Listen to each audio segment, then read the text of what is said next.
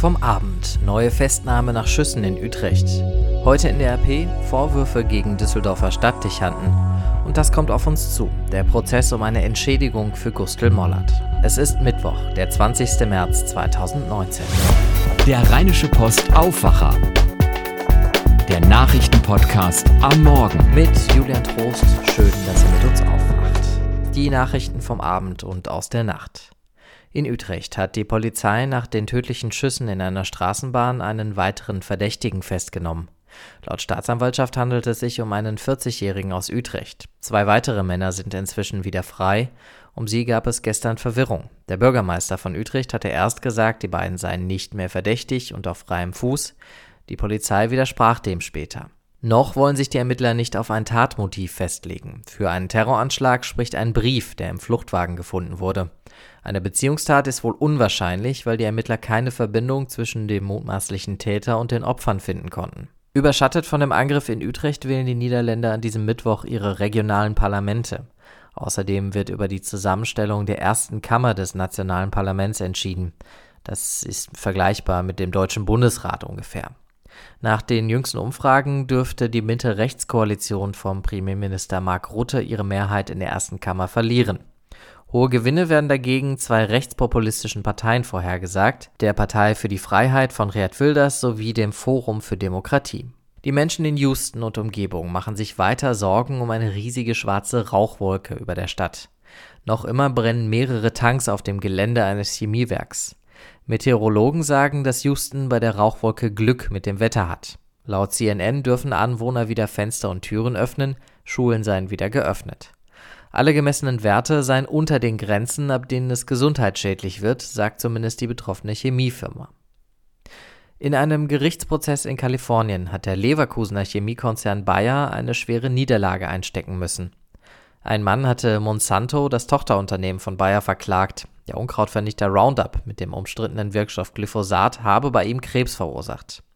Die Jury in dem Prozess sieht es auch so. Jetzt wird weiter verhandelt, wie genau die Haftung von Monsanto aussieht. Der Fall steht stellvertretend für hunderte weitere Klagen gegen Monsanto. Bayer bleibt dabei, dass Glyphosat keinen Krebs verursacht. Und bevor wir in die Rheinische Post von heute schauen, haben wir noch was für die Studierenden unter euch. Die Einrichtungsexperten von Schaffrath schenken 999 Studierenden neun Monate lang die digitale Rheinische Post zum Testen. Und schenken heißt auch wirklich kostenlos. Das Abo endet automatisch, ihr müsst nicht kündigen. Schaut einfach mal rein unter rp-online.de slash Studententeller. Und mit diesem Digital-Abo könntet ihr dann jetzt auch sehen, was ich sehe, nämlich die Titelseite der Rheinischen Post von heute. Top-Thema ist da die Beurlaubung des Düsseldorfer Stadtdechanten Ulrich Hennes. Der oberste Katholik der Stadt soll im Jahr 2012 einen Praktikanten sexuell belästigt haben. Er bestreitet das. Die Kirche hat die Staatsanwaltschaft eingeschaltet und ermittelt auch intern, und für die Dauer der Ermittlungen ist Ulrich Hennes von allen Ämtern beurlaubt. Wir haben das Erzbistum Köln darauf angesprochen, ob es stimmt, dass Hennes schon in den 90ern in seiner Zeit in Wuppertal sexuelle Belästigung eines fast volljährigen Jungen vorgeworfen wurde. Ein Sprecher des Bistums hat uns das bestätigt. Das Bistum habe Hennes damals zu einer Therapie verpflichtet. Ein Gutachten habe danach ergeben, dass Hennes ohne Auflagen weiter arbeiten darf. Reaktionen auf den Fall lest ihr ausführlicher auch auf RP Online. Außerdem geht es in der Rheinischen Post heute um den Umgang der Landesregierung mit externen Gutachten. Wir hatten schon mal darüber berichtet, dass die schwarz-gelbe Regierung für eine vergleichbare Anzahl von Gutachten deutlich mehr Geld ausgibt als die alte rot-grüne Regierung. Der grüne Landtagsabgeordnete Horst Becker wirft der Landesregierung vor, dass sie auffällig viele Gutachten freihändig und ohne Ausschreibung vergibt. Becker hat den Landesrechnungshof darum gebeten, das zu prüfen. Dann schauen wir mal auf den Tag heute. Der Verbund der Konservativen im Europaparlament will heute darüber entscheiden, wie er in Zukunft mit der ungarischen Regierungspartei Fidesz umgeht. Die extrem rechte Partei und ihr Ministerpräsident Viktor Orban haben in den letzten Jahren die Demokratie in Ungarn stark untergraben. Richter wurden ausgetauscht, die Pressefreiheit eingeschränkt und die Verfassung und das Wahlrecht so verändert, dass sie Orban und Fidesz begünstigen. Orban fällt auch immer wieder mit antisemitischen Sprüchen auf. Sarah Geiserde berichtet für die deutsche Presseagentur aus Brüssel. Sarah, was Orban so macht, das ist nicht neu. Wieso befassen sich jetzt die europäischen Konservativen damit? Ja, Orban sorgt schon seit längerem immer wieder für Ärger hier in Brüssel. Ausschlaggebend für die EVP ist jetzt aber eine ungarische Plakatkampagne. Darin wird EU-Kommissionspräsident Juncker mit falschen Behauptungen in ein schlechtes Licht gestellt. Und Orban hat dann sogar noch einen draufgesetzt und EVP-Kollegen als nützliche Idioten bezeichnet. Das geht einigen seiner europäischen Parteikollegen definitiv zu weit. Orban droht daher der Rauswurf aus der EVP. Wahrscheinlicher dürfte aber sein, dass die Mitgliedschaft seiner Fidesz-Partei nur zeitweise ausgesetzt wird, verknüpft an Auflagen dann. Danke, Sarah. Der Fall von Gustl Mollert, der hat vor ein paar Jahren für großes Aufsehen gesorgt, denn Gustl Mollert hat sieben Jahre lang zu Unrecht in der Psychiatrie gesessen. Die Frage ist, wie kann man jemanden für so ein Justizirrtum entschädigen? Gustl Mollert sagt, mit 1,8 Millionen Euro. Die verlangt er vom Freistaat Bayern und der weigert sich und darum wird ab heute vor dem Münchner Landgericht verhandelt. Christian Scholze berichtet für die Deutsche Presseagentur aus München. Christian, warum will Gostel Mollert genau diese 1,8 Millionen Euro? Ja, Gustl Mollert sagt, erstens hätte er in der Zeit, in der er in der Psychiatrie festgehalten wurde, arbeiten können, hatte also siebeneinhalb Jahre Verdienstausfall.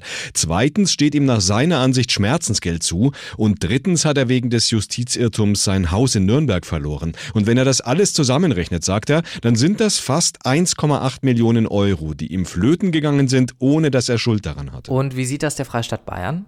Also der Freistaat Bayern hat knapp ein Zehntel der geforderten Summe, 170 50.000 Euro als Schadensersatz angeboten, aber nicht mehr.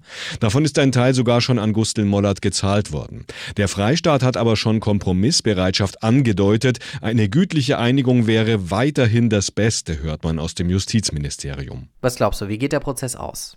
Naja, bei einem solchen Prozess ist es eigentlich üblich, dass der Richter zu Beginn nochmal den Kläger und den Beklagten fragt, ob nicht vielleicht doch eine Einigung möglich wäre. Und ich könnte mir vorstellen, dass sich Gustl Mollert und der Freistaat Bayern dann doch auf einen Betrag einigen können. Weil die Gefahr, so einen Prozess zu verlieren, die ist für beide Parteien einfach viel zu groß. Danke, Christian. In Wolfsburg werden heute bis zu 20.000 VW-Mitarbeiter zu einer Betriebsversammlung erwartet.